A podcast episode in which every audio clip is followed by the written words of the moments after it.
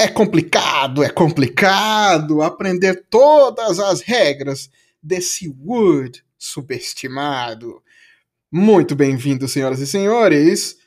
Hoje falaremos sobre Wood.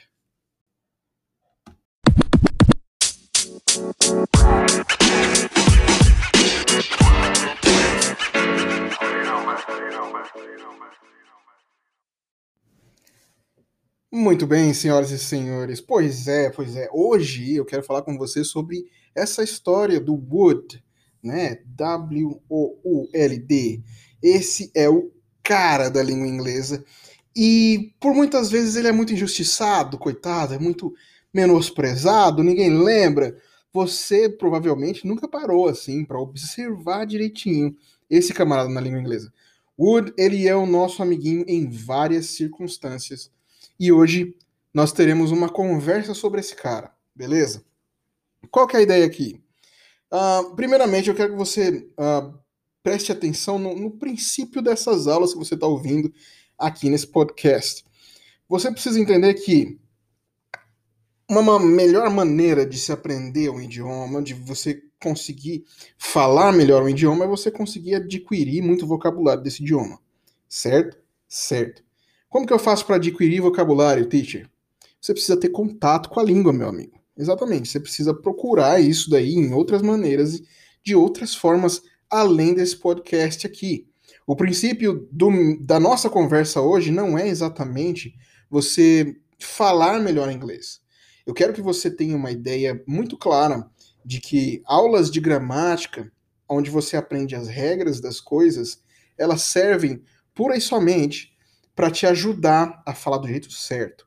Mas falar em si, expressar o idioma e pensamentos, ela requer muito mais do que algumas regras gramaticais. Você precisa conhecer a tradução de palavras e, mais do que isso, você precisa saber como elas são usadas, como as ideias são expressas no inglês. Então, você sabe que por aqui a ideia vai ser para falar sobre esse wood. Né? Hoje vai ser a nossa conversa sobre isso mas você precisa também, muito mais importante do que esse próprio podcast aqui, você precisa ter a obtenção do idioma através da exposição, certo? Você precisa ir atrás do conteúdo em si. Dito isso, vamos entrar no nosso assunto do próprio Wood. Como que ele funciona? Quais são as vertentes dele? Quais são as variáveis desse camarada? Uh, e por que que eu estou dando tanto foco agora no começo da nossa série para esse camaradinho? Seguinte, primeira coisa, vamos entender o que, que ele é, né? O would, a gente classifica ele como um auxiliar, beleza? Para que auxiliar? É, entenda que algumas palavras no inglês elas estão lá para ajudar a conjugar. O inglês é muito simples, você sabe disso. Sabe que, tipo assim, tem verbo que você não conjuga no inglês, simplesmente não, não tem conjugação. Principalmente quando você está falando no, no, presente, né? Uma coisa está acontecendo agora, você não conjuga. E aí, para outros tempos verbais, quando você vai falar, por exemplo, no futuro, no futuro você tem will. O que, que o will faz? Ele muda o verbo que vinha depois para o tempo futuro. Oh, nossa, que gênio. Eu, você já viu isso, você já deve ter estudado essa parada. Então você sabe, por exemplo, quando eu falo assim, um, travel. Travel seria viajar, não é isso? Travel. É, se eu fazer uma frase, vai, I will travel next year. Eu viajarei ano que vem. Você vê que o will, ele aí não teve bem uma tradução, mas ele tem uma função de jogar o verbo travel para o futuro. O que, que, é isso? Ele está me auxiliando a falar no futuro. Entende? Olha que simples, entende a ideia toda para ficar mais, mais bacana na sua cabeça. Os auxiliares, eles estão lá para reduzir outras conjugações que poderiam ser criadas. No português, por exemplo, a gente criou uma outra conjugação inteira para o futuro. Que aí você tem a ideia do né, o viajarei, viajará, e aí você tem outros ainda, né, os futuros compostos aí. Cara, maior complicação. No inglês, não. No inglês que eles pensaram, bom, é mais fácil eu colocar um auxiliar para fazer o futuro. E pronto, acabou. Então, o will ele vai servir para isso. Qual que é o papel do would como auxiliar. A função dele, o que ele me auxilia, é criar a ideia de ia, certo? Existe um nome complicado para isso? Existe, mas, cara, não foca por aí. Foca aqui. O would, a função primordial dele, a principal de todas, é trazer a ideia de ia para um verbo. Ou seja, se eu falo eu gosto, I like, certo? Uh, por exemplo, I like to drink water. Eu gosto de tomar água. I like to drink water. É importante, se hidrate. Não é isso, meu amigo? Agora, e se eu falasse assim, ó, eu gostaria de beber água, é onde entra a conjugação com would. É onde o would vem me ajudar a conjugar. Então, I would like to drink water. Ou seja, eu gostaria de beber água, de tomar água, sei lá. Você entendeu o que eu quero dizer? O would ele vai fazer essa ideia do ia no verbo, e isso você já aprendeu. Ainda não estou falando nada de novo, acredito eu. I would like to go, eu gostaria de ir. Uh, I would go, eu iria. Olha que doido. Até o verbo ir, go, ele vira ia, né, colocando um would antes dele. Então, I would go. Repare que sempre que você usar um desses auxiliar, qualquer um deles, seja will, seja would, seja can, depois a gente vai fazer uma aula só sobre auxiliares. Você vai ter essa ideia aí do, do verbo vindo depois sem conjugar. Ele vem seco, vem na forma simples dele ok? Então, I would travel. Travel, você vê que não ficou, sei lá, traveling, traveled, com ED, né? Fica traveled. Ele ficou travel normal, secão. Então, depois que você usa um auxiliar, você nunca conjuga o verbo que vem. Beleza? Porque esse verbo está sendo modulado já pelo auxiliar. Seria redundância conjugar ele para algum outro tempo. Ok? Então, I would travel. Essa é a ideia. Pegou aqui? Tranquilo? respira que vem mais, tá bom? Por que que acontece aqui, ó? No português, a gente tem é, muitas ideias ali do, de outras conjugações. Quer ver? Se eu falar, por exemplo, assim, é.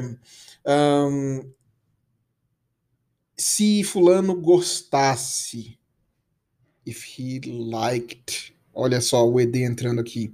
Tá entendendo? Tem muitas conjugações diferentes que você vai ver no idioma. O would ele tem essa ideia de ia, mas eu posso falar ele em vários outros tempos verbais também. Por quê? É uma confusão que acontece na cabeça da gente quando a gente às vezes pensa que o, o would ele é só ideia para um futuro diferente, certo? Uma possibilidade futura. Eu faria, eu iria, eu. Mas não. Entenda que o would ele é timeless. Ou seja, ele não obedece tempo, ele não tem um tempo já pressuposto para ele. Ele não é um substituto do will, por exemplo. Não, nada a ver. O would ele não tem um tempo fixo na cabeça dele. Então eu posso usar o would para uma ideia futura, quanto para uma ideia presente, quanto para uma ideia do passado. Ih, meu patrão, é aí onde começa a complicar a coisa. Vem comigo. Se eu pegar, por exemplo, o caso assim, ó. Um, I would like to be talking to you. Olha só eu coloquei ing no talking, certo? I would like to be talking with you or to you. I would like to be talking with you. Eu gostaria de estar, to be, de estar conversando com você. Tá entendendo que o negócio está acontecendo agora?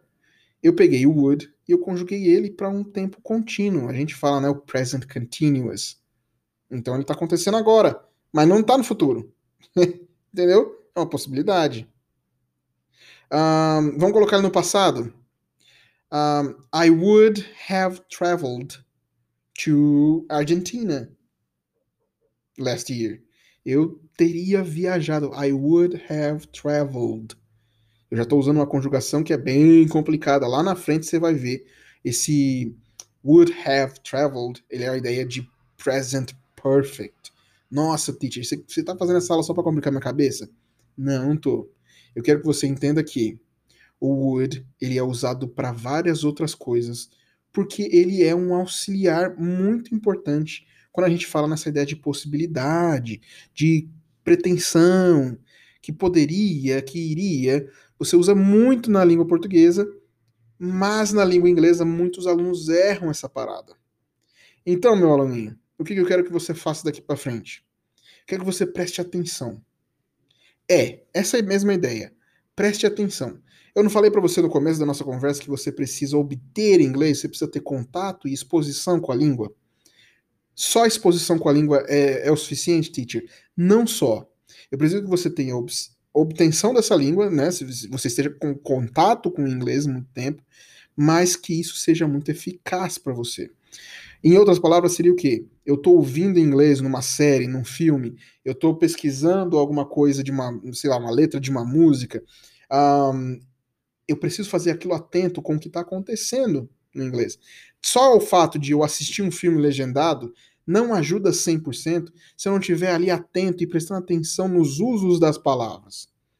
Então, uma lição de casa que eu queria te passar hoje, através desse áudio aqui, que você está aí me ouvindo e eu estou aqui falando, é que você tenha esse sexto sentido de prestar atenção no que está acontecendo. De olhar para o Wood agora, toda vez olhar para o Wood com um olhar mais clínico. Sabe por quê? O Wood ele é um auxiliar. Na hora que o gringo está falando, na hora que você ouve num filme, numa série, numa música, sei lá, onde você ouviu, ele vai passar muito rápido. E passa batido muitas vezes você meio que entende pelo contexto que o cara tava querendo falar, e você não observa que o Woody estava ali, sendo um papel chave na conjugação daquela frase. Pode acontecer que, na hora que você vai falar, por que você não estava observando o Woody? Na hora que você ouviu, na hora de produzir isso, você não usa o Woody. Fica uma frase errada. Tá entendendo o que eu quero dizer? Então, cara, lição de casa. Se você puder, anote aí. Be aware. Esteja atento a Wood daqui pra frente. Eu vi ele numa frase, olha, pera, pera, pera, pera. deixa eu ver. É o Wood aqui, ó. Ah, eu entendi. Então quer dizer que esse Wood aqui tá dizendo a ideia de ia. E ali você vai observando e com o tempo isso vai se, se internalizando. Esteja atento às coisas que você vê. Não ouça uma música só por ouvir. Pega essa música que você gosta, que é em inglês, dá uma olhada na tradução dela. Pode jogar aí nesses vagalumes da vida aí, sei lá, qualquer um desses tradutores. Dá uma olhada na tradução, e entenda a posição de cada coisa ali. Uma vez só que você fizer isso já é o suficiente, porque quando você ouvir essa música de novo, aquilo já vai estar internalizado em você e você vai começar a relembrar. Olha, foi essa parte aqui que eu tinha estudado. Ah, então quer dizer que essa palavra tem esse som. Hum, então é aqui que eu uso would. Tá entendendo? Você vai aos poucos assimilando através da exposição. É muito mais importante aprender através de exposição do que através de regra. Por isso que eu não quero focar muito nas, nas ideias da regra do Wood. Você tem a ideia dele já, que é o que você entendeu aqui na nossa conversa. Agora eu quero que você observe ele sendo usado na prática. É mais importante que ficar falando aqui, ah, então temos essa regra, e depois tem mais essa outra, e tem mais esse uso, e tem essa exceção. Sua cabeça vai ficar dando. vai entrar em parafuso. Tá entendendo o que eu quero dizer? Então, cara, vai por aí que vai dar certo. Seja exposto ao idioma, mas com atenção, com aquele sexto sentido de observar o que está acontecendo e falar: hum, como um detetive mesmo, investigando cada uso das coisas. Beleza? Essa é a sua lição de casa. Eu quero firmar esse compromisso aqui com você. Que você vai ter mais inglês na sua vida, mas um inglês atento, um inglês que sabe o que está acontecendo. Porque na hora que você virar essa chave de produzir, quando você estiver do outro lado da, da corda, sabe, falando inglês, você vai reproduzir aquilo que você ouviu atentamente. Essa é a ideia desse áudio. E eu quero que você tenha muita atenção nessa parada, porque, cara, this is life changing. Ok? É aqui que vai ficar. Vai fazer o seu inglês andar mesmo. É você ter a ideia de produzir o inglês conscientemente. Através da reprodução acontece muito. Sei, já deve ter acontecido com você.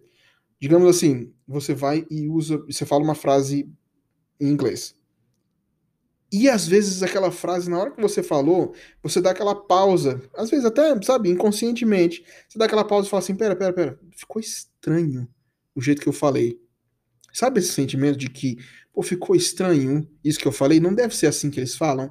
Isso daí vem da onde? Vem do próprio fato de que você já ouviu tantas vezes o gringo falar, mais ou menos esse mesmo contexto, que quando você produz uma frase errada, você já sabe porque sabe, sabe, meio que sem explicação, inconscientemente, que não é desse jeito que o gringo fala. Se você tem esse sexto sentido, isso é excelente. Esse é o método melhor para você conseguir aprender. Preciso ter o sexto sentido de ah, o gringo não fala assim. Ele fala assado. Ah, o jeito que eu falei tá estranho. Deixa eu tentar me corrigir. Entendeu? Se você já tem esse sexto sentido, isso é reflexo de que você tem ouvido muito inglês. Beleza? Preste atenção no word. Reconheça que às vezes ele é inclusive contraído numa frase. Não sai o word inteiro, sai só um d. Né? I'd like to have some more. I'd, I'd like to have. I'd like to drink water. Olha que louco. I'd like. Cadê o would? Sumiu. Não. Ele tá só um d no, no meio da frase. I'd like to drink water. Entendeu? Cara, essa é a parada. Quer aprender? Ouça muito inglês. E muito inglês com consciência, com atenção, entendendo e analisando. Espero que tenha sido bacana para você. Hoje vai ser um pouquinho mais curto que o normal, mas muito, muito importante. Daqui para frente, preste atenção nas coisas. O inglês ele tá em tudo que é volta do que você vê. Ele tá na internet a, a rodo. Você tá sempre vendo. Mas infelizmente está passando batido. Não perca a oportunidade de analisar, de interpretar as coisas que você está ouvindo e lendo no inglês. Beleza, meus amigos? Por enquanto é só, mas fique ligado que a gente vai ter muito mais aulas interessantes sobre esse assunto aí da interpretação, do entendimento. Eu quero te dar ferramentas para ficar independente no seu próprio aprendizado. Journey Idiomas, a gente se vê na próxima. Thank you.